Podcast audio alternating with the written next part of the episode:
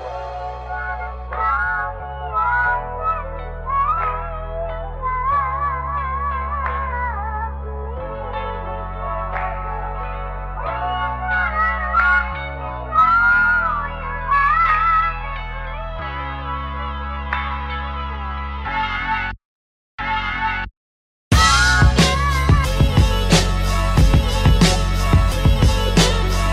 ¿Qué tal amigos? Muy buenos días, muy buenas tardes, eh, muy buenas noches, eh, desde donde nos escuchen. Gracias por acompañarnos en un episodio más eh, de Café Estéreo con William David Bastidas. Para mí es un gusto poder acompañarles y hoy grabar ya o exponer hacia ustedes el episodio 8. Pasado ya varios meses, varias semanas desde que nació este proyecto, desde que nació por el tema de la pandemia y hoy estamos gustosos de conversar con alguien muy especial y sobre todo eh, conocer un poquito más de periodismo deportivo, porque nos hemos alejado en casi todos los capítulos del deporte, ¿no? Salvo la entrevista con Hernán Galíndez, hemos topado política, hemos topado eh, sociedad, tecnología, y hoy vamos a hablar un poquito de lo que eh, quizás somos más apegados que es al, al, deporte, al mundo del periodismo deportivo. No, si antes de empezar, eh, quiero recordarles que desde el episodio anterior estamos también ya saliendo en Google Podcast, así que tiene otra alternativa. Tiene Spotify, eh, Apple Podcast y también ahora Google Podcast para que usted nos escuche en la plataforma que, que y sobre todo eh, la que se sienta más cómodo. ¿no? Tiene varias alternativas y no se olvide también seguirnos eh, en las redes sociales, nos puedes escribir eh, eh, al Twitter, al Instagram por cualquier sugerencia, cualquier mensaje en arroba William Dávila B. Ahí nos encuentra. Cualquier detalle, ahí estamos a la hora. Bueno, vamos a empezar la entrevista de esta ocasión, de este episodio. Hoy nos acompaña un gran amigo, un compañero, un colega y, y la verdad, casi casi como un hermano, dentro de este mundo que es eh, Diego Melo, eh, periodista deportivo, él es catedrático. Eh, y bueno, ya la presentación está de más porque seguramente lo deben conocer y muy bien a Diego. ¿Qué tal, Diego? ¿Cómo estás? ¿Cómo te ha tratado la pandemia? creo que en estos meses nos hemos visto una vez, ¿no? Ahí solo saludando desde lejos para alguna cosa, pero después no hemos podido presencialmente saludar. ¿Qué tal, Diego? ¿Cómo estás? Buenas. te saludo porque como te escuchan eh, sea de mañana, en la tarde o en la noche, solo te digo hola. ¿Cómo estás? ¿Qué tal? ¿Qué tal, William? Gracias por la invitación. ¿ah? estaba esperando ansioso este, este momento, te digo la verdad. Así que muchas gracias por la invitación. Para mí siempre es un gusto. Eh, y como dices, la pandemia nos alejó porque antes nos veíamos eh, mucho más que con nuestras familias. Ahora, ahora es al revés. Nos hemos visto poquito. Ahora ya estamos cansados de lo otro, dirán. Exacto, exacto. Evite eso. Exacto. eso. Aquí sale todo puro y duro, sin, ningún tipo de, sin ningún tipo de edición. ¿Cómo has estado en, cómo te has sentido en la pandemia? ¿Qué, qué has aprendido? ¿Qué has valorado? ¿Qué no te ha gustado? ¿Cómo ha estado ese tema? A ver, yo te digo que al, eh, al principio se me complicó un poco, después me acostumbré y ahora eh, creo que como a todos nos pasa, eh, volvió un poquito esto eh, de, pensar en qué momento vamos a poder salir, en qué momento vamos a, poder volver a, hacer las cosas que hacíamos. Ha sido una etapa dura, yo creo que ha sido una etapa dura no solamente para mí, sino para todos, ¿no? Pero de, mucha enseñanza, menos mal, yo he podido de todas maneras hacer algunas cosas acá desde, mi casa, he intentado salir lo menos posible. Es difícil estar lejos de, de los amigos, del resto de la familia, ¿no? Eh, el no poder ver a tus hermanos, a tu madre, en mi caso también a mi, a abuelita, eh, que recién les pude ver, ver eh, una vez en estos, en estos, bueno, dos veces en realidad los he visto claramente con, con, algo de tiempo de interacción en, en estos seis meses, dos veces, dos veces. Ha sido, e, eso me parece que ha sido la parte más complicada, ¿no? Estar, estar lejos de, de, muchas personas. Ahora, lo que sí tengo que decir es que yo en este tiempo, más allá de, que creo que a todos del encierro nos golpea, también me ha servido para estar un poco más cerca de mis hijas, que es algo eh, que, no he podido. Mis hijas y mi esposa, por temas de trabajo, hemos estado un poco, un poco lejos, y creo que te pasaba a ti también. Eh, y entonces, eh, eso creo que ha sido de, lo bueno, ¿no? Estar cerca de, mi esposa y de mis hijas en este, en este tiempo también, aunque creo que tampoco me aguantan, ya, mismo me, me botan de la casa. Ellos, también creo que están esperando que me vaya a trabajar. Sí, sí, Yo creo que también hay de eso, ¿no? Eh, por eso a veces ahora eh, el modo de distracción quizás es irte hasta la tienda, un momento, a comprar alguna cosa o salir para, para respirar. No eres muy fanático, fanático del café, ¿no? No, no soy muy fanático del café. ¿Por la eh, edad o por qué? No, no, ¿qué pasa? es algo que todos tienen que saber. después, después hablaremos de eso. Eh, responda, responda la pregunta. está bien. Está bien. Ahora yo entrevisto, tú respondes. Muy bien, está, bien. Esa es una buena práctica periodística, tener el control de la entrevista. Exacto. Eh, la verdad es que no soy muy cafetero. Yo te, tendría que decir que, por ejemplo, mi esposa es, es más cafetera que yo disfruto ciertos momentos de café. No tomo café todos los días, eso sí, no tomo café todos los días. Pero cada tanto, por ejemplo, me gusta mucho el café pasado y eso lo, lo, disfruto cada tanto, ¿no? Eh, ¿Qué, con un bolón, una empanadita, sí? Sí, sí, sí, a veces. ¿Sabes con qué me gusta el café? Igual que el vino, con chocolate. Mm, el chocolate, en cambio, sí es una de mis debilidades. Exactamente. Bueno, de hecho, de hecho, en varios restaurantes, en restaurantes que son especializados en, en café, te sirven el, el, expreso o te sirven el mismo café pasado con un chocolate, ¿no? Exacto. Para, e, esa es una combinación que Es perfecta, la verdad es que sí. Pero bueno, eh, nosotros sí estamos acá con nuestra tacita, como de costumbre, eh, grabando café estéreo. Eh, bueno, luego de, de, hablar de este tiempo de, tiempo de pandemia, cuéntanos cómo, cómo empezaste en este, en este mundo, ¿no? Yo, yo ya algo lo sé, pero para que la gente tenga un conocimiento, ¿no? Vasto de, cómo fue que empezaste, eh, después de que saliste de la universidad, de qué te hizo eh, seguir en el mundo del deporte. Bueno, yo la verdad empecé en Radio La Red, ¿no? Debe haber sido 2001, si no estoy equivocado. Fue 2001, fue 2001. Eh, yo empecé, yo estaba estudiando en la universidad, estaba recién en, en segundo nivel o tercer nivel de la universidad. Yo, yo estudié en la Universidad Católica y tuve la posibilidad de entrar a hacer una pasantía en Radio La Red.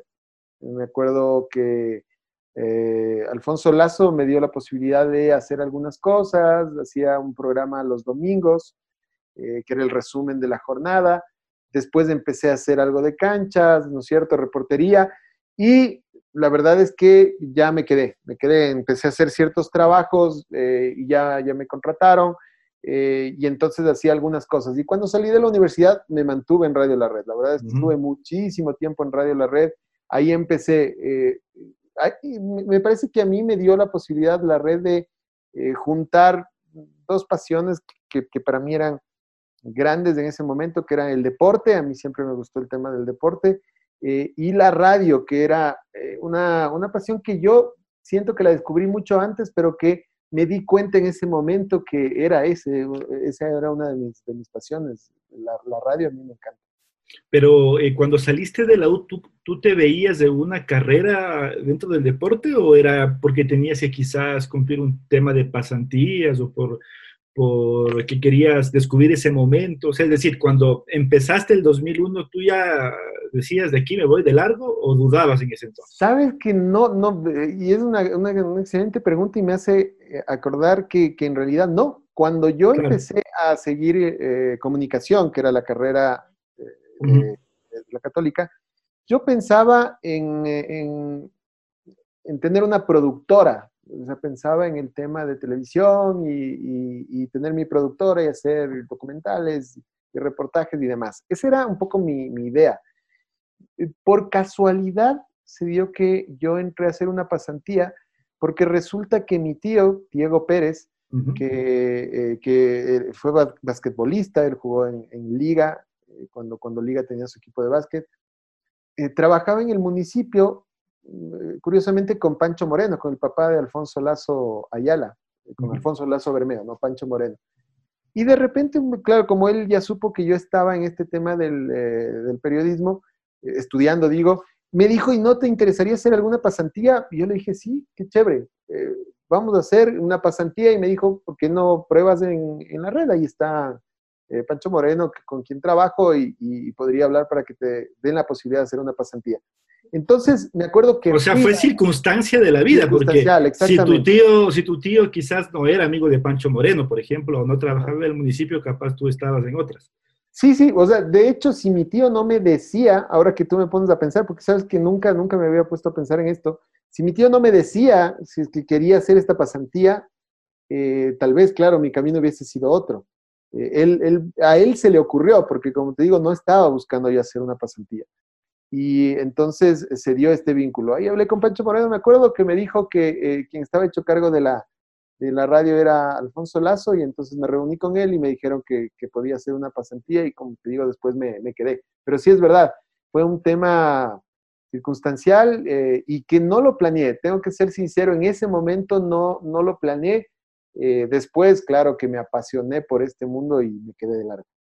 ¿Cuál es, cuál es eh, em, el primer momento que tú tuviste en la radio como recuerdo? Es decir, eh, yo algún momento contaré el mío, ¿no? Pero tú, por ejemplo, eh, cuando llegaste, golpeaste la puerta, eh, ¿quién te recibió? ¿Cuál fue la bienvenida? No sé cómo te sentiste.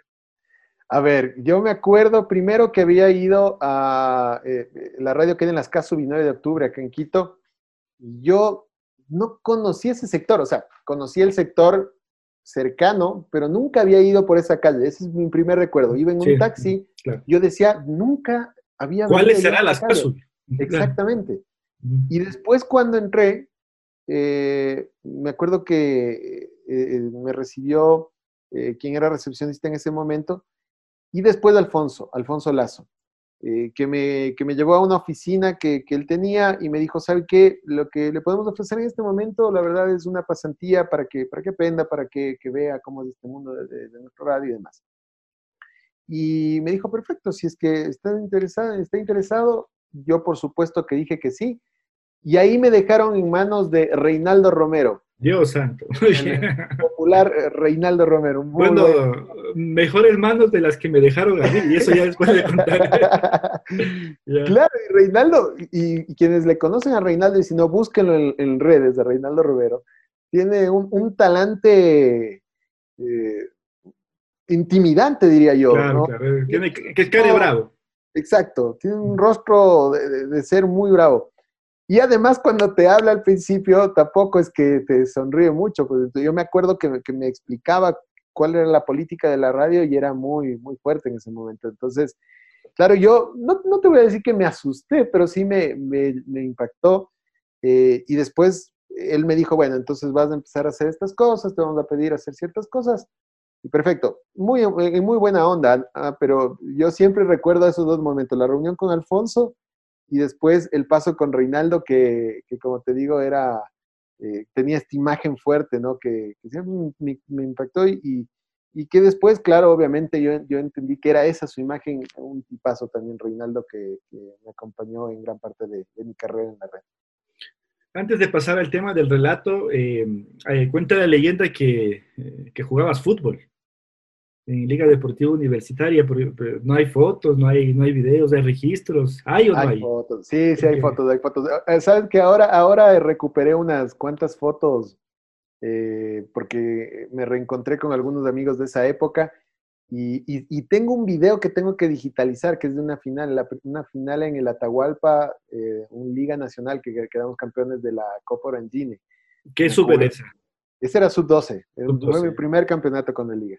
Ahí me lesioné, jugué el primer tiempo y después en el segundo salí, en el retiempo me, me, sacó Oscar Subía, que era nuestro entrenador, estaba muy golpeado, me acuerdo que me dieron ahí una patadita. Eh, pero sí, sí, jugué en, las inferiores de liga, yo llegué cuando tenía más o menos unos 11 años, de 11 para 12, justo en esa sub-12, eh, y estuve algún tiempo ahí, algún tiempo ahí, ahí conocí a mucha gente eh, que, que, fue, se convirtió en, en parte de mi grupo de amigos, y que después se, se, convirtieron en mi fuente también, porque muchos de, eh, quienes eran mis compañeros llegaron a primera categoría. Cuéntanos eh, quiénes, por ejemplo. Danos nombres. Ah, a ver, el, mi, mi, gran amigo Pablo Palacios, él, eh, el cabezón, él fue el que me llevó a, jugar en liga, a entrenar. Entrenábamos en la, en la Carolina, me acuerdo. Y él llegó a primera y jugó muchos años, ¿no? Incluso en la selección ecuatoriana. Yo lo conocí en el jardín, en lo que era el jardín antes, ¿no? Eh, ese inicio de la escuela. Claro. Entonces fuimos compañeros desde ahí. Eh, obviamente también estaba eh, Franklin Salas, el, el, mago también que, que jugaba con nosotros, también gran, gran amigo el mago. Eh, después otros que eran un poco más grandes, eh, pero que igual con los que eh, terminé teniendo una buena relación, por ejemplo el Potro Figueroa, él era, era un poco más grande, pero, pero también nos conocíamos y después, claro, nos encontramos en el estadio cuando yo trabajaba como periodista. Paul Ambrosi también estuvo con, con, nosotros un, tiempo. E, e, ellos, ¿no? Ellos, digamos, los que uno más recuerda. Después, algunos que llegaron y se fueron perdiendo, jugaba Conmigo también José Tenorio, que era un lateral por izquierda que jugó incluso en una selección sub-20. Él tuvo un problema, recuerdo también de eh, este tema de las edades, después se, descubrió que, tenía un par de años. Más Jorge, Jorge Vargas también, otro lateral izquierdo que jugó también en una selección, incluso en, un mundial con, la selección sub-20, si no estoy equivocado. Eh, entonces, bueno, algunos nombres, algunos de, esos, de esos jugadores que, como digo, eh, conocí yo cuando era pequeño, con los que estuve algún tiempo y después obviamente nos reencontramos cuando yo era periodista y ellos habían llegado a primera. Pero no, no fuiste periodista porque fuiste un futbolista frustrado, ¿no? No, no, no, no necesariamente, no. A, mí me encantó siempre el fútbol como me encantó el básquet, esos son mis dos deportes favoritos, pero mm. eh, no es que yo pensaba, ah, no fui futbolista y quiero ser entonces periodista, no, la verdad es que no, no, no iba por ahí, nunca, nunca fue por ahí el, tema. Eh, obviamente que mi pasión por el fútbol nació de eh, mi gusto por jugarlo. pero después no, no, no, tuvo directa relación. eso sí disfrutaba ir al estadio, ¿no? Y, a momentos me picaban los pies, decía cómo, cómo uno no puede estar ahí en la, en la cancha. Después, claro, subía las gradas del Atahualpa y me acordaba por qué ella no podía estar, ¿no? estaba sin, aire ahí. Pero sí, me encantaba, me encantaba verlos a, mis ex compañeros también ya, ya en la cancha. Volvemos a la etapa de, de la red y, nos contabas, ¿no? Ya tus inicios, eh, cómo hacía reportería y demás, pero eh, ¿cómo fue tu vínculo con, con el relato? Con relatar. Eh, ¿A quién le diste o ya te picaba ya por, por, eh, por intentar relatar? O, o, en cambio, ya cuando estabas en la radio, eh, te diste cuenta que podías hacer eso, porque eso, eso suele pasar, eso me pasó a mí, ¿no? Tú, tú, llegas y después como que vas descubriendo qué aptitudes tienes para cierta cosa. Entonces, ¿cómo fue con el relato? Yo te voy a ser sincero también con eso, y, cuando yo, yo entré a la red, después de un tiempito, yo pensaba en ser comentarista. Yo decía, voy a ser comentarista. Eh, me gustaba mucho, por ejemplo, escucharlo a Lucho Baby Paredes. Lucho Baby, a todos, claro. Me parecía un, muy buen comentarista. Tenía otro tipo de estilo, pero me encantaba también escucharlo a César Pardo, a Julio Lazo. Había muy buenos comentaristas, muy buenos comentaristas. Eh, obviamente Reinaldo, que también comentaba, aunque hacía, Reinaldo cuando yo llegué, él hacía mucha reportería y era un gran reportero, me acuerdo, hacía, hacía unas coberturas en cancha geniales, Reinaldo Romero. Pero de repente un día me dijo, justo Reinaldo, me dijo, ¿sabes qué, Alfonso? Dice que quiere que relates. Yo siempre me acuerdo de eso. Y yo le decía... De un día de la nada. De la nada, de la nada, la verdad, de la nada. Quiere que relates. Entonces, eh, yo le dije, bueno, sí, sí, sí, no hay problema. Pero no lo tomé en serio, la verdad, no lo tomé en serio. Eh, y un día, después de una semana más o menos de esto que te, que te cuento, eh, yo llegaba a la radio y llegó justo Alfonso y nos cruzamos. Y él me dijo, me acuerdo clarito, me dijo, Dieguín, ¿estamos listos ya para relatar? Y lo primero que yo le dije, sí. Pero claro, lo dijo, perfecto, entonces la próxima semana para que empiece a relatar unos partidos de la Serie B. ese, día me acuerdo que yo decía, ¿y ahora? Claro. Y esa noche jugaban Barcelona Santos, la Copa Libertadores, me acuerdo tanto. 2003 por ahí, puede ser. Ese fue 2003, sí puede ser. soy muy malo para las fechas, pero puede ser. Y ese día yo decidí, y un poco más tal vez, incluso, un poquito más. Y, y, ese día tomé mi primera alineación y me puse a relatar frente al televisor. practiqué. Y a partir de ese día practiqué, practiqué, practiqué, practiqué, hasta que llegó eh, la siguiente semana y me acuerdo que relaté eh, dos intermedios, 15 minutos de cada tiempo de un eh, católica, no me acuerdo el, otro equipo, te juro, creo que estaba tan nervioso que, lo único que quería es que se acabe. ¿Y con quién, con quién compartiste el relato? Ahí estuve con, me acuerdo que estuve con Washington Moreta. O sea, él es tu mentor. Con Washington no sé si mi mentor, pero él fue, eh, yo sí creo que mi mentor es Alfonso Lazo, incluso por el estilo. sí, sí. Pero, pero ese recuerdo, ahora que también me, preguntas, claro, estuve con Washington y, yo hacía esos primeros partidos en la Serie B. Ahí es donde me daban chance y donde, digamos, me, me. Claro, es que pero, fue así también, me, empujaron hacia, hacia, el, hacia el relato, la verdad. Me empujaron. ¿Y te acuerdas qué tiempo, eh, qué tiempo tuvo que pasar para que tengas un partido completo? Eh, ¿O se estilaba en ese entonces eh, ir cambiando así de relator? No, no, no mucho, pero la verdad es que no recuerdo qué tiempo. Y lo que sí recuerdo, y sabes, porque encontré el otro día un cassette, los cassettes en realidad de mi primer partido de Serie A. Mi primer partido de Serie A. Tú me preguntas del año y no tengo el cassette aquí a la mano para confirmar del año, pero era un Espoli Barcelona, un Espoli Barcelona en Cayambe. Ese fue mi primer partido de Serie A. Chévere. Eh, ¿Y con quién fuiste? Ahí, lo comentó Melvin Novillo. Ya, ok. Melvin Novillo. Y, sabes que me acuerdo, me acuerdo tanto de, esa, de, ese, de ese día, claro, por, por esto, porque era mi primer partido, decía, chuta, que, bien, me dieron esta posibilidad ya de, saltar a la Serie A en el relato. Eh, pero además porque yo cuando, cuando estaba viajando a Cayambe me acuerdo que me, que me llamaron a, contarme que, que, había fallecido un tío, un tío muy querido. Había mm. tenido un accidente en la madrugada y había fallecido. Entonces, fue una, una, prueba fuerte, porque yo la verdad es que... Claro, tú estabas con ilusión y todo. Exacto, y me afectó, me afectó, pero, pero terminé disfrutando también ese día, no, no, no voy a mentir, eh, aunque me quedó marcado también por ese detalle, ¿no? En el, en el, camino, en medio de esa ilusión, me llamaron justo a darme esta, esta noticia. Pero ese fue mi primer partido de la Serie No recuerdo cuál fue el primero que, que relaté completo, te soy sincero. Pero bueno, ya digamos, eh, debe haber sido luego de follarte un buen tiempo, ¿no? Sí, claro, Porque no es que ahí te mandan ya eh, de una, eh, de una a la jaula, sino es etapa por etapa. Sí, sí, sí, por supuesto. Y el, el tema de, de tu estilo es muy parecido a Alfonso Lazo. Es, ¿Eso tú quisiste que sea así o, o, más bien eh, fue tu ejemplo y como que fue impregnándose sin que te des cuenta?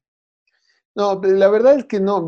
A ver, yo, como te decía, ni siquiera pensaba en relatar, entonces menos pensaba en relatar como, como Alfonso. Eh, yo, yo pensando, porque hay mucha gente, claro, que, que, hasta se enoja, ¿no?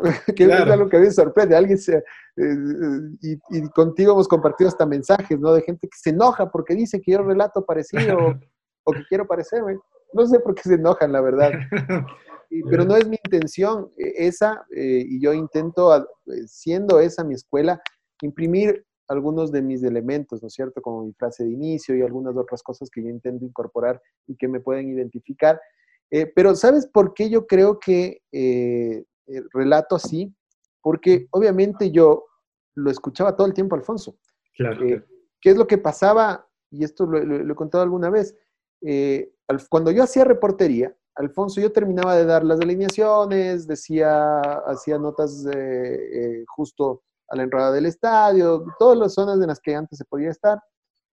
Y Alfonso me decía, suba. Y me sentaba al lado de él me decía, eh, porque había eh, estos partidos simultáneos, entonces eh, estábamos en el Atahualpa, pero también estaba en el Estadio del Sur y después estaban en Guayaquil, entonces todos los partidos de la misma hora. Y él me decía, cuando yo le diga, baje el ambiental, cuando yo le diga, suba el ambiental. Y me tenía sentado bajando y subiendo el ambiental, ¿no? El la estadio, exacto. Entonces yo escuchaba si es que entraba alguien gritando un gol de otro estadio y volvía a bajar el ambiental y cosas como esas, ¿no? Entonces, eh, obviamente yo aprendí a relatar escuchándolo. Cuando a mí me dijo que eh, vaya a relatar, ¿no es cierto? Que intente relatar, obviamente que yo había inconscientemente incorporado toda la, forma en la que él manejaba la transmisión, que era como manejaba la red. Exacto, es un esquematizado. Y, yo no me di cuenta, sino hasta que alguien me dijo que, que mi relato era parecido al de, al de Alfonso. Entonces, es como, como en todo, ¿no es cierto? Uno crece aprendiendo de alguien y, eh, e inconscientemente incorpora esas características. Eh, no necesariamente quiere, quiere imitarlo. Después, eh, yo te digo, es un honor para mí que, que de alguna manera yo tenga un estilo parecido. A mí me parece que Alfonso es uno de los mejores relatores que ha tenido el país. Y entonces, obviamente que yo, yo quiero estar a, ese nivel y para eso trabajo todos los días. Pero, pero ha sido así, no, no fue algo planeado, en realidad eso se fue incorporando eh, gracias a que yo crecí con él. Sí, Alfonso, yo tengo que reconocerlo, en el relato ha sido mi maestro, él no solamente que me ponía a escucharlo, sino que después me daba consejos también. Y, bueno, pasaron muchos años, eh, tuviste la, la, oportunidad de relatar selección, de viajar con la selección, de, de viajar con los equipos, eh, alguna cobertura que quieras eh, por ahí nombrarla como especial antes de seguir con los, con los siguientes tópicos. Eh, también la otra que te quería preguntar es, ¿qué amigos te dejaron, por ejemplo, tu participación o tu paso por, por, la radio, que fueron más de 10 años? Pero primero la, la esta de alguna anécdota, de alguna transmisión.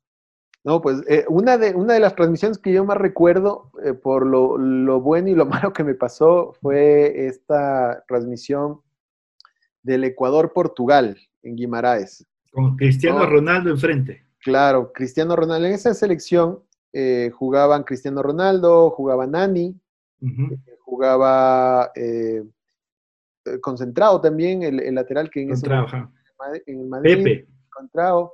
Pepe me parece que también ya estaba, eh, me parece que eh, empezaba. Eh, entonces era una selección muy, muy, muy interesante, ¿no? Y, Ecuador tenía a esa selección que era la que dirigía Reinaldo Rueda y que llegó a ser, estar en el top 10. Claro, claro, antes del Mundial de Brasil. Exactamente. Entonces, esto, esto fue en el 2013 justo, y me acuerdo que, que, claro, era una ilusión brutal. era esto de ir a una cobertura con, uno de los mejores jugadores del, planeta, que, es Cristiano Ronaldo. Eh, y bueno, la cobertura fue muy buena. Yo ahí pude, por ejemplo, también eh, darme cuenta de la admiración que le tiene a Cristiano Ronaldo. Eh, y, que ahí, por ejemplo, no hay este juego del bueno y el malo, ¿no? Porque generalmente el malo de Cristiano, el bueno de Messi. No, no, hay una admiración tremenda. Es lo que venden los medios a veces. Exactamente, son los personajes que muchas veces, muchas veces se construyen. Entonces me llamó mucho la atención eso, la admiración que, que tenían por él. Y, bueno, eh, una, una, cobertura muy, muy linda. Eh, y un partido en el que Ecuador gana, pero en el que me pasó algo que eh, hizo entrar en desesperación. Ecuador hace el primer gol y yo había llevado un equipo. El de Felipe Caicedo. No, ese fue de. el Toño el Toño, el Toño, el Toño, si estoy equivocado, ¿no? Y mire, mira lo que me pasa, es que yo había llevado un equipo nuevo, ¿no? Nunca lo había utilizado.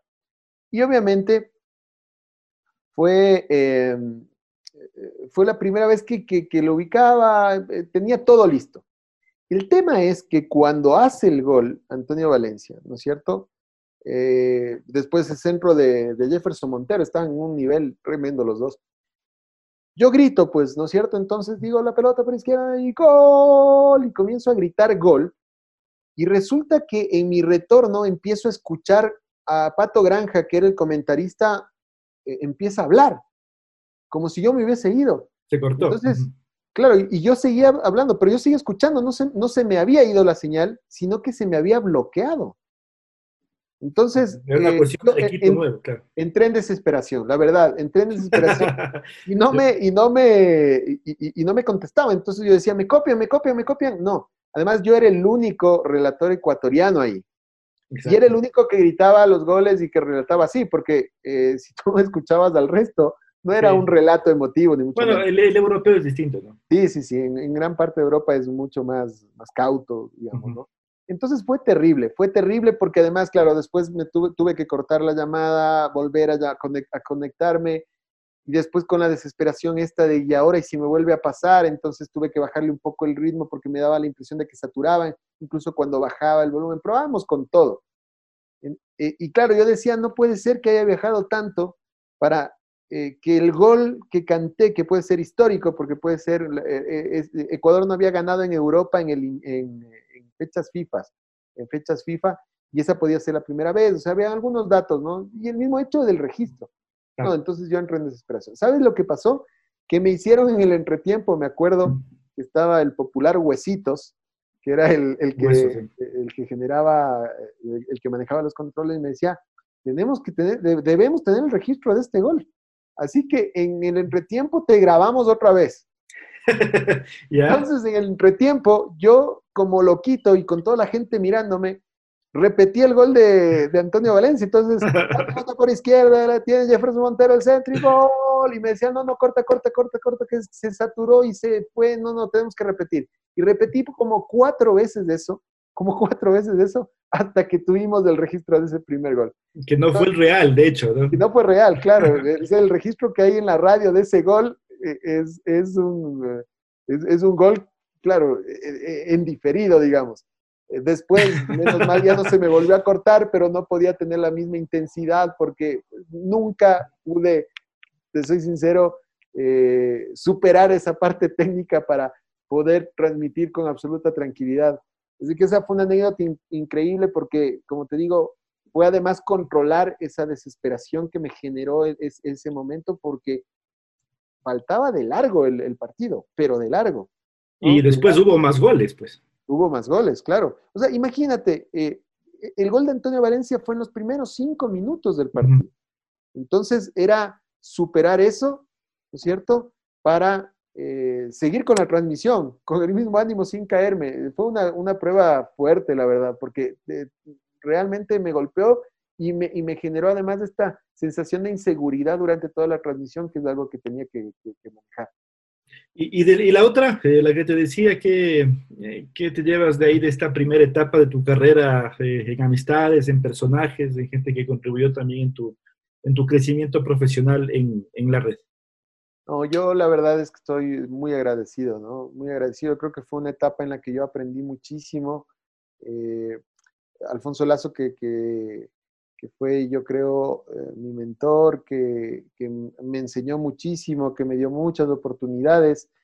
Eh, obviamente a, Reinaldo, yo te nombraba Reinaldo Romero, un gran amigo también, eh, a quien, con quien después hice muchas coberturas internacionales, aprendí, me peleé, muchas cosas, pasaron muchas cosas, muchas anécdotas.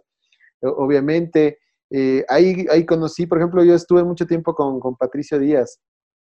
Eh, el pato era, era mi compañero de programa y me mataba de las iras, tengo que reconocer. Y creo que, creo que eso también hizo que nuestra amistad eh, crezca, porque había mucho, mucho conflicto, pero él, él también eh, siempre compartí muchísimo con él.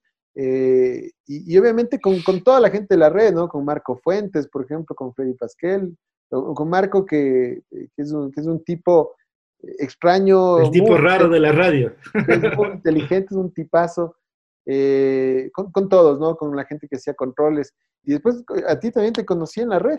Eh, ahí, ahí no terminábamos de ser eh, ultra amigos, ¿no? Después tuvimos la posibilidad, pero en la red empezamos ya con, con, esta, amistad, con esta amistad. Así que yo creo que la red a mí me dejó muy buenos recuerdos, me permitió aprender mucho eh, y me dejó, eh, a propósito de tu pregunta, grandes amigos, ¿no? Grandes amigos con los que hasta ahora yo, yo converso y cuando me encuentro con ellos, pese a que ya no trabajo eh, ya años en, la red, es como si no hubiese pasado un día, ¿no? La misma confianza, la misma confianza, el mismo cariño y la misma admiración para, para todos mis ex compañeros.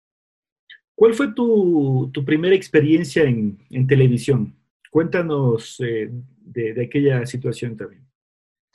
A ver, mi primera experiencia en televisión, eh, en transmisiones eh, fue en DirecTV. ah, no, no, miento, miento, miento. Mi primera experiencia en televisión, en transmisiones, fue en Teleamazonas. Fue en Teleamazonas. Teleamazonas tuvo un tiempo también parte de los derechos de, del campeonato. Sí, tenía varios equipos, ¿no? Exactamente, y yo ahí transmití eh, algunos partidos eh, en Teleamazonas. Eh, igual con, con, cierto nerviosismo, con, obviamente también con la posibilidad de aprender. Yo me acuerdo que ahí hice algunos partidos con Roberto Mar Machado. Hicimos una, un partido, me, me, acuerdo con Alfonso Lazo, compartimos, hicimos esto, esto de 15-15 también una vez en Teleamazonas. Y una vez también transmití eh, con Pedro Salvador, me acuerdo, con Pedrito, Salvador. Pedrito Salvador. anécdota, claro, yo me llevaba muy bien con Pedro porque lo había conocido en la radio. Y la verdad es que éramos buenos amigos. Y me acuerdo tanto que empieza la transmisión y el jefe de piso le dijo, bueno, saludas Pedro y le das paso a tu compañero y Pedro se bloquea y entonces estábamos ya al aire y decía, bueno, estamos acá, es un gusto para mí presentarles a mi gran amigo que hoy nos va a acompañar y seguía alargando y no se acordaba mi nombre. Ya no, puede ser. No se acordaba mi nombre. Entonces, hasta que se acordó mi nombre. Y ahí dijo Diego Melo, le damos la bienvenida. Yo, yo me reía, ¿no? Porque decían, y claro, nos llevamos muy bien. Y el partido ya había iniciado. No, era, era justo el eh, ah, Momento, minutitos antes. O sea, era el primer paso para darme la bienvenida a la transmisión. Era, no, no, me pasaron muchas cosas. Pero en Teleamazonas empecé. Lo hacíamos desde estudios. No había hecho yo nada desde exteriores en televisión. Desde, Lo hacíamos todos desde estudios. Todos desde estudios. Después, ya con, con DirecTV, eh, ya hacíamos baloncesto. Y en el baloncesto, obviamente ahí nos cruzamos, pues, el señor Dávila. Eh, y hacíamos desde, eh, desde los coliseos, me acuerdo del coliseo, el, el, de Senolquí, hicimos desde... Julio César. Julio César Hidalgo, sobre todo. Mágicas noches de baloncesto, ¿no? Sí, maravillosas. La verdad es que era, era, era muy emocionante porque había mucha gente, buenos equipos. Entonces, claro, ya es distinto porque eh, más allá de que uno puede transmitir desde estudios, está claro que estar ahí con la gente en contacto con el juego mismo es otra cosa, ¿no?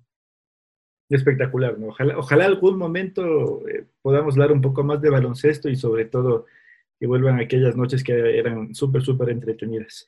Y bueno, vamos, eh, ah, y después eh, el, paso por DirecTV, en también tuviste espacio en el fútbol, ¿no? O sea, también relataste fútbol, hasta que llegó el Gol TV, que es en donde, bueno, hoy somos compañeros y en donde quizás hemos compartido la mayor cantidad de anécdotas. ¿Qué ha sido este espacio, este tiempo para ti en el canal? Sí, no, la verdad sí, eh, eh, la llegada de Gol TV a, mi carrera, y creo que nos ha pasado a todos, fue, espectacular, ¿no? Y, como dice William, la verdad es que eh, esto, esto que lo decimos en broma termina siendo en serio, ¿no? Gol TV eh, hizo que, por ejemplo, con William, en serio nos veamos más que con nuestras esposas, pero en serio. De lunes a domingo. Claro, de lunes a domingo, porque ya hacíamos programas. Además, súmele que hacíamos radio también, entonces nos veíamos en la radio, nos veíamos en el canal, eh, y entonces, eh, claro, compartíamos un montón, un montón de cosas. la verdad es que fue, fue muy, pero muy interesante este salto, porque además terminó siendo una exposición que jamás había, había tenido, eh, porque el fútbol desde hace mucho tiempo no había tenido a tanta gente mirándolo. Porque recuerden que entraron todas las cableras eh, a tener el fútbol y lo que terminó sucediendo es que, claro, eh, había un montón de gente, un montón de gente. Entonces, claro, fue, fue enriquecedor. La verdad es que ahí también eh, fue un placer, eh, o es un placer para mí trabajar con, con gente a la que yo conozco desde hace años, con, con William, eh, con, con Joana Calderón, a quien la conocía cuando era estudiante, ya fue mi estudiante, a, a Eduandino, ¿no es cierto? A, mucha gente que, que, la verdad yo conocía de años.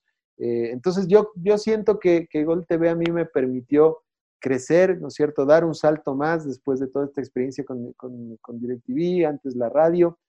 Eh, y obviamente eh, también estoy muy agradecido, ¿no? Muy agradecido por, por todas las, las, oportunidades. De ahí viví momentos eh, muy lindos. esa final del 2018 que, que, la transmitimos fue realmente emocionante. Muy linda. A, mí me tocó vivir también esta, esta consagración de la selección sub-20 en el sudamericano. Justo transmitimos este Ecuador-Venezuela, que fue el triunfo que al final terminó siendo el, del título, junto a Arturo, Arturo Magallanes, y después tuvimos el programa para relatar esos últimos minutos del Argentina-Brasil. en fin, ¿no? La verdad es que ha sido una muy linda etapa, muy, muy linda etapa. yo tengo que decir que estoy agradecido también con, con esta etapa y, la posibilidad de crecer eh, y obviamente de, vivir tantas cosas ¿no? que, que, nos han pasado, para bien, para mal, eh, porque el estar expuesto es, eh, está bueno porque tu trabajo se mira, pero también hay que aguantar de esas cosas que, tal vez para las que no estás tan acostumbrado, ¿no es cierto? En, este, en esta era de las redes, eh, lees cualquier cosa, ¿no? Y, eso es algo que también a mí me parece, me costó eh, entender en ese momento por el grado de exposición que, llegué a tener. ¿Algún momento llegaste a pensar que, que no era eh, quizás, o, te llegaste a confundir en esto que dices, lo último, que me pasó a mí también, ¿no? de, recibir una exposición gigante, y claro, al tener una exposición gigante, tiene de los buenos mensajes, de los malos mensajes, eh, de los mensajes medianos, eh, pero sobre todo asimilar lo, eh, lo, que decimos, ¿no? Y lo podemos decir porque es transmitido esto en, mediante las redes y no hay una restricción del lenguaje, pero las puteadas que uno, que uno a veces recibe. llegaste a veces a, no sé, te afectó de una manera que no esperabas esto. Sí, sí, sí, a mí me afectó, me afectó, tengo que reconocer. Después, después iba entendiendo que, que está bien, uno, uno recibe críticas, pero pero a lo que no tiene que darle bola son a los insultos, creo yo, ¿no? Porque una cosa es que te critiquen, que no les guste cómo relatas, que, es, que, está bien, está bien. Si todos eh, tenemos estos gustos, que, critiquen tu trabajo está bien porque te permite crecer. Pero cuando, cuando te insultan, cuando hay una, una, una onda ya un tanto de, mala leche, ¿no es cierto? Ya, es, eso a mí me, me, afectó, la verdad. Aquí mi esposa, te cuento que ya no me aguantaba, o sea, me decía, ya, ya vas, ya vas, porque decía, estaban diciendo eso y yo me, me, amargaba, ¿no? Al principio, sobre todo. Entonces me decía, a ver, o no les paras bola o no leas, pero no, pero no jodas, me decía al final, porque claro, claro. Debe, debe, debe ser, claro, debe, haber sido insoportable también en esos, en esos momentos. Eh, pero después uno entiende, ¿no? Y eso, y eso es algo que, por ejemplo, yo sí les digo a, chicos que se están formando y demás, uno debe entender que está expuesto, que, que no todas las críticas eh, son, son, son malas, ¿no es cierto? Es decir, uno tiene que asumir y, que también las cosas que a uno le dicen que están bien tampoco es que necesariamente lo son, uno tiene que ser muy crítico con uno, con uno mismo. Y que cuando a uno le insultan, la verdad es que uno no debería no, debería eh, eh, afectarle demasiado. Eh, no tendrían por qué hacerlo, pero no, debería afectarnos demasiado. Yo, la verdad, lo que intento siempre es estar tranquilo con, mi trabajo. ¿sí? Cuando yo siento que lo he hecho lo mejor posible, no digo que, bien, porque tal vez me equivoqué, pero que, que he intentado hacer lo mejor posible y, que entonces, eh, y, que no además, eh, que, lo he hecho de forma ética y que, que no me he salido de, mi ámbito profesional. Entonces, yo creo que ya lo otro me, afecta menos, ¿no? Me afecta mucho menos de lo que me afectaba al inicio. ¿Cómo ha sido eh, tu experiencia como docente? Es algo que también te apasionaba, y algún día me contaste, ¿no? Que también en algún momento quisiste ser profesor y, se dio en una parte quizás que, que querías, ¿no? También que se dé, ¿no? El tema este de, de ser docente. ¿Cómo, ¿Cómo fue ese tema? ¿Y cómo lo has disfrutado? ¿Ha sido difícil? ¿Te esperabas que sea así? ¿Cómo ha sido? Sí, la verdad es que a mí me encanta la docencia, me encanta, me encanta, me, encanta. Yo, yo, digo que soy un apasionado del periodismo y de la docencia, güey. Y esto tiene que ver con que, sí, es cierto lo que, lo que tú dices, yo en algún momento decía, voy a hacer un buen tiempo periodismo y después voy a dedicarme a la docencia. Por diferentes circunstancias, se dio la posibilidad de eh, empezar más de lleno el tema de la docencia, ¿no es cierto? Eh, y entonces eh, yo, lo, yo, lo, aproveché, aprendí muchísimo. Yo, yo, yo estoy en la, en la UDLA, en la Universidad de las Américas de acá de Quito, y algo que a mí me gustó mucho cuando entré es que me capacitaban todo el tiempo. Entonces yo la verdad es que aprendí y sigo aprendiendo muchas cosas. Eh, para, intentar ser un buen docente. Yo estoy seguro que soy eh, un, un, docente con mayores recursos de los que era cuando entré a la universidad. Eh, y quiero ser un mejor docente en unos años de lo, de lo que, soy, de lo que soy ahora. Eh, eh, siempre intento, siempre intento, intento eso. Y, me gusta mucho, además, ver el crecimiento de, de, quienes están en mis clases, de mis estudiantes. Cuando yo veo que un estudiante, por ejemplo, aparece ya en, en los medios o genera productos importantes, interesantes, bien, bien construidos, la satisfacción es enorme. Eh, yo te tengo que ser muy sincero, la satisfacción es enorme. Yo, eh, además, siento que en ese proceso con los estudiantes, más que enseñarles, voy aprendiendo y en ese proceso, al verlos ya culminar ciertas metas, yo, yo me siento, la verdad, muy, muy orgulloso y, muy contento por ellos y por ellas. ¿La docencia te sirvió para tu carrera y viceversa? Sí, puede, puede ser. Lo, que pasa es que tú te refieres a, este tema del, del, periodismo, ¿no es cierto? O sea, sí, sí, en realidad. En mira, por ejemplo, eh, en la experiencia para poder impartir de lo que vives, por ejemplo, en la televisión, en la radio. Ah, claro, claro, claro, claro, claro, claro, te entiendo. Eh, sí, sí, la verdad es que a, a mí, a mí me, me sucedía mucho, eh, fíjate, yo, yo siento que tuve muy buenos profesores cuando, cuando estudiaba, pero algo que en alguna medida a mí eh, me faltó es eh, tener más docentes que me digan cómo es el, mundo real, ¿no es cierto? Es decir, eh, más allá del, del, concepto que es muy importante, o sea, todo esto de estudiar, concepto y demás es muy importante, que, que me pueda decir cómo es que me, voy a vivir yo el mundo periodístico afuera, ¿no es cierto? Y, eso es algo que yo intento hacer con mis estudiantes, porque eh, más o menos, ¿no es cierto?, que, otras personas tenemos cierta experiencia y hemos vivido ciertas cosas que nos pueden permitir dar ciertos consejos también a los estudiantes. Entonces, a mí me ha servido el hecho de, estar activo, de estar en medios, de vivir cosas en radio, en televisión, eh, en otros espacios que también, que también en algún momento eh, ejercí. Eh, me, han permitido, obviamente, construir, me parece, en, el proceso este de aprendizaje de, los estudiantes también, eh, o más bien incorporar en este proceso también estos elementos de la vida real, ¿no es cierto? Que, es algo que, que me parece también valioso.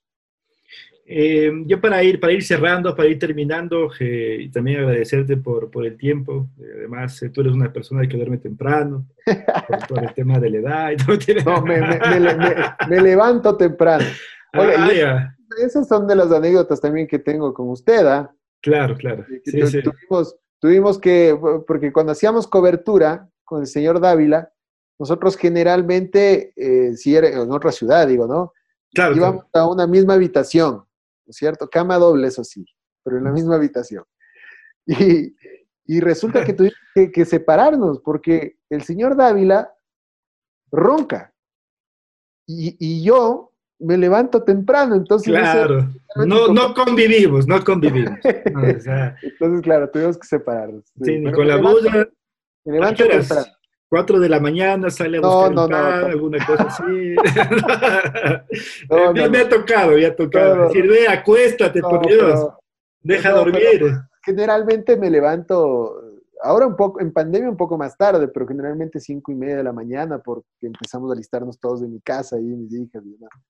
Pero claro, yo me levantaba a siete y media, que era ya dos horas después de, de claro, claro. me levantaba, y el señor Dávila quería seguir durmiendo, pero yo Claro, pues obviamente. Estaba activado. Eh, en esa época todavía no éramos padres, entonces uno tenía otro ritmo de vida. Ahora quizás ya, ya estamos eh, eh, en ese mismo ritmo de vida. esto de, de, de, la familia, ¿qué tan difícil o qué tan comprensible es, no? Porque de los tiempos, de los viajes, de la universidad, de, la transmisión, de que eh, llego y no voy a la casa si no voy a la U, no voy a la casa porque salgo de la U y me voy al canal. Eh, ¿cómo, ¿Cómo ha sido sobrellevar esto? ¿Y cómo has sobrellevado a tu familia, que son quizás los que más eh, resultan afectados ¿no? de esto?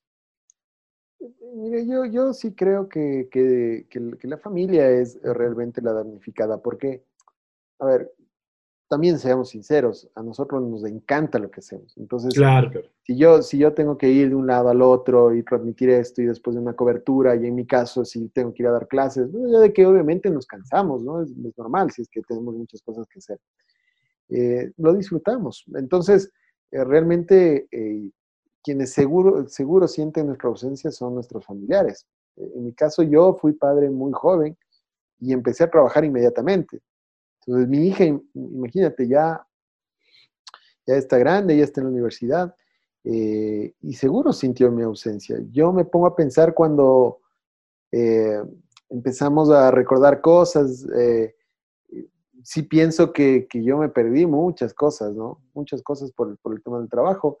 Y creo que al principio mi esposa también sentía un poco como, ¿qué es esto? Y después en algún momento yo recuerdo que lo hablamos y le decía, este es mi trabajo y así va a ser. O sea, el fin de semana yo tengo que, ir. Mi esposa siempre me, decía que, yo nunca estoy en, en los cumpleaños. Especiales, claro. en, el cumpleaños de ella, sobre todo, siempre me toca hacer. Eh, el aniversario.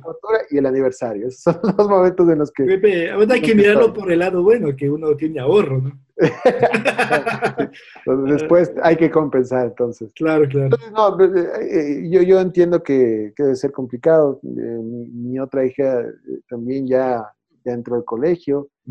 Y seguro, seguro que es, que es difícil. Y después también es yo creo que con el tiempo es difícil para uno porque a mí me ha pasado en esta pandemia que yo empiezo a pensar en ciertas cosas y me doy cuenta que me he perdido de algunas cosas, ¿no? En las que seguramente hubiese querido hacer, eh, que hubiese querido estar, perdón, pero, em, pero también me pongo a pensar que, que, era necesario en ese momento, ¿no? En ese momento ah, tenía, que, tenía que trabajar también. Eh. Entonces, claro, hay que buscar el equilibrio, que creo yo, pero esta profesión sí te sí hace que tú te pierdas de algunas cosas, ¿no? Eh, y, como te digo, eh, seguramente será mucho más fuerte para nuestros familiares que para nosotros, porque nosotros estamos disfrutando del, trabajo, pero, pero sí, con el tiempo yo creo que uno se va dando cuenta y, ahí es cuando uno dice, tú hubiese estado bueno estar en, otras cosas, ¿no? Es verdad, es verdad. Y, bueno, después quizás uno trata de, compensar, ¿no? En otros espacios. la famosa frase tiempo de, de calidad. De calidad, es verdad. ¿Dónde nace la pregunta de cajón? Eh, eh, lo más importante de lo menos importante, el fútbol. Que ahora, el otro día, sabes que escuché una propaganda por ¿Ah, ahí, lo dijo un directivo y no lo dijo bien también eh, otra vez en el Congreso. ¿Dónde nace esta, esta palabra, tu, tu palabra mm, para iniciar un partido, tu, tu frase para iniciar un partido? A ver, yo la verdad es que esto lo escuché por primera vez de una clase. Yo estudiaba eh, en la Universidad Andina, en la Simón Bolívar, una, una, maestría, y tenía un profesor que se llamaba, se llama Nelson Reasco. Él, a él le gustaba mucho el, fútbol, de hecho había sido futbolista, su hijo después jugó en el Imbabura, eh, me, enteraba. Y él, eh, cuando nos daba clases, él me daba epistemología de la comunicación, me acuerdo. Epistemología. Exactamente. Pero hablaba de algunos temas y metía otros. Entonces, en algún momento hizo referencia a algo del fútbol y dijo algo más o menos como lo que yo digo, ¿no? Esto de que el fútbol es lo más importante, lo menos importante, que es una frase que muchos dicen, no la misma, pero muy parecida y con un significado parecido al menos. La utilizó Arrigo Sacchi en algún momento, dicen muchos, eh, pero que eh, también la hizo fuerte Valdano, este concepto, ¿no es cierto? Entonces yo me quedé con eso, la verdad, me quedé con eso porque cuando discutía yo sentía que esa frase además también configuraba mucho de lo que yo creo es para mí el fútbol, eh, que para mí es una pasión y, que me emociona, eh, es, un espacio en el que yo trabajo, pero sí siento que hay otras cosas que son más importantes. Y fíjate que yo esta frase la utilizo cuando hay partidos y a mí sí me parece que también es un llamado a veces a los hinchas a decirles, a ver, eh, puede ganar o perder su equipo, pero hay otras cosas que son más importantes. O sea, nadie, yo, yo siempre relacionaba varias cosas y decía, nadie puede morir por un partido de fútbol. O sea, no puede suceder que si alguien gana o alguien pierde, eh, después eh, muera alguien por esto, ¿no es cierto? Porque hay un enfrentamiento, por, no sé. Entonces, pensaba en muchas cosas y decía esta frase. ¿Y, y, quieres que te cuente cuándo decidí que, iba a ser? A ver pero así, y te voy a contar tal cual fue. ¿Sabes dónde fue? Ambato. Ya. Estábamos en, en, la cobertura de algún partido. Viajé con Reinaldo Romero. Un partido del Deportivo Quito. Sí, eh, era un Deportivo Quito Macará, si no estoy equivocado. Y estábamos en el hotel. Y en el hotel también estaba eh, el, eh, Roberto Alín, ¿no es cierto? Otro, otro colega. Y un amigo de él, de él y, de, y, de, Reinaldo. Y te, te voy a ser sincero, yo tenía esto pensado y me daba vueltas en la cabeza de si utilizaba esa frase para arrancar un partido, porque es algo que me faltaba. Yo no tenía una frase específica para arrancar mi partido. Y ese día eh, alargamos la noche, me acuerdo. ¿No? Y entre... Muy, de mucha costumbre tuya. no, no, no. pero, pero, pero, me acuerdo que ese, ese, ese día alargamos la noche un, un poco y, y, en medio de, tengo que reconocerlo, de alguna copa, yo les conté a ellos, porque yo, yo tenía dudas todavía y, quería saber qué, qué, opinaban también otras personas. Les decía, ¿saben qué? He decidido que mi frase sea esta. Y les expliqué por qué. Y entonces me acuerdo que, que los tres me dijeron, dale, dale. y les gustó, les gustó además un poco, eh, como te digo, esta explicación que les di esa noche. Y ese día yo dije, voy a utilizar esa frase de aquí en más. Y ahí sí se quedó. Había mucha gente que, decía, ¿qué le, ¿qué le, pasa? ¿no? Más o menos, hasta ahora. Eh, pero, como te digo, es una frase que, que yo eh, eh, he tomado a partir de muchas cosas y que, que justamente lo que hace es condensar varias de las eh, de las cosas que yo pienso alrededor del, deporte y de particularmente el fútbol. Una frase que ya, que ya tiene tu marca y que la conocen en todo el país. Eh, si te pueden elegir entre relatar para radio una final del Mundial o relatar para televisión la final de la NBA para toda Sudamérica y Estados Unidos, ¿qué prefieres? Uy, o sea, ¿la final de la NBA o la final del Mundial? La final del Mundial de Fútbol en radio. La final de la NBA en televisión. Qué, buena pregunta, qué, difícil de escoger, ¿ah? porque además son dos espacios que, me encantaría, que me encantarían vivir. Eh, qué difícil, qué difícil. Eh, tal vez escogería la final del Mundial. Tal vez escogería la final del Mundial. Eh, por poquito, ¿ah? Por poquito.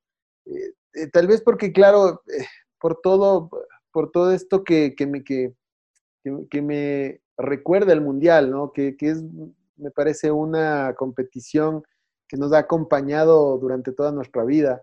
Eh, yo cuando era pequeño, claro, soñaba, por ejemplo, mi, primer sueño era verle a, Maradona en el Mundial, eh, en, esa, eh, en el 90, ¿cierto? Yo decía, voy a verle a Maradona en el Mundial. Entonces, tal vez por eso me inclinaría un poco hacia allá. Después, relatar la, final del NBA para mí también sería un sueño, ¿ah? que como yo te decía, el baloncesto es el otro deporte que yo, que, me encanta, que, que, me apasiona. Así que difícil la elección. Por poquito yo elegiría tal vez la final del Mundial, justo por esto que te digo, porque ha sido de todas maneras un torneo que, eh, que me ha generado muchos recuerdos eh, eh, desde, la, desde la infancia, ¿no es cierto? ya de que la NBA también, pero el Mundial creo que me acompañó por mucho más tiempo. ahora que lo nombraste Maradona, ¿sigues pensando que es el mejor de la historia? Para mí, el, Maradona, para mí es, a ver, es el jugador... Tú eres maradoniano, ¿no? Sí, sí, a mí me encanta Maradona. Es el mejor, el, el jugador que a mí más me gusta. E-, eso es lo que yo te diría. No necesariamente es el mejor de todos los tiempos. O sea, él, para mí, e-, e-, él ha hecho cosas que, nadie eh, ha podido hacer, ¿no es cierto? Desde el punto de vista futbolístico y simbólico. Yo creo que sí puede haber otros que, lo superen. Es decir, cuando uno se pone a pensar en lo que hizo Pelé, en lo que está haciendo Messi, eh, uno podría pensar en, que, lo que, lo han superado, ¿no es cierto? Si ve números, si ve varias cosas. Pero en cambio, él es eh, el jugador que a mí más me gusta. Eh, y como te digo, desde las cosas que hacía, además porque tal vez es ese mi primer recuerdo, o sea, mi, gran recuerdo inicial es este Maradona en el 86 llevándose de todo el mundo eh, para hacer el gol contra Inglaterra, ¿no? no, no lo vi ahí, yo, yo en ese momento tenía cinco años, pero después vi videos y por eso mi ilusión era verlo a Maradona en el 90. Claro. yo, yo en el 90 decía, imagínate, en el 90 con nueve años, yo veía algún partido y decía, ¿en qué momento coge la pelota a este tipo y, deja todos desparramados? Claro. Entonces, tal vez tiene que ver con eso. Después, a mí sí me parece que, que Maradona ¿no? ha permitido eh, discutir de otras cosas. Eh, uno puede hacer un libro con las frases de Maradona. Entonces, le ha aportado desde el punto de vista simbólico. con los actos. El deporte. Después ha hecho barbaridades también. Es decir, no, no, yo, no, yo no admiro a Maradona, a, este Maradona de los excesos y, desbordado ya por un montón de cosas. Eh, entiendo un poco por qué se dan ese, ese tipo de circunstancias. Pero, pero a mí sí me gusta mucho ese, ese Maradona lejos de lo políticamente correcto, ¿no? Tal vez a veces uno admira mucho aquello que, no termina de, ser, ¿cierto? Sí, eh, por la habilidad que tienen, pero tal vez también por esta capacidad de, romper el molde, que, es algo que a mí me, gustó mucho de Maradona. Entonces, te reitero, no, no sé si es que es el mejor jugador de la historia, tal vez no, por, por los números, por un montón de otras cosas, pero sí es el jugador que a mí más me gusta. Maradona es el, jugador que a mí más me gusta. Y eso es lo bueno del fútbol, ¿no? que, que permite varias expresiones y conceptos. Eh, bueno, Diego, te, te, agradezco por, por este tiempo, eh, por las anécdotas, por, por las enseñanzas, por cómo contaste también tu historia. Y en base al, al, tema del, de la docencia, quisiera que, que des algún mensaje ¿no? para la gente que quizás quiera ser relator, para la gente que, que quiera seguir periodismo. Eh, para que sepan que esta, esta cuestión tampoco es tan fácil como parece, ¿no? A veces a los periodistas deportivos eh, nos, nos, tienen encasillados en, que es fácil, que es una situación que no necesita preparación y demás, cuando es, más bien es todo lo contrario. Así que, eh, ¿qué, mensaje, qué sugerencia les podrías dar? Bueno, yo lo que les diría de entrada es que se preparen, eh, busquen la forma de prepararse. Yo entiendo que el tema de la educación eh, no es tan fácil para todos, ¿no es cierto? El acceso, digo, a la, educación, pero hay que buscar formas de prepararse.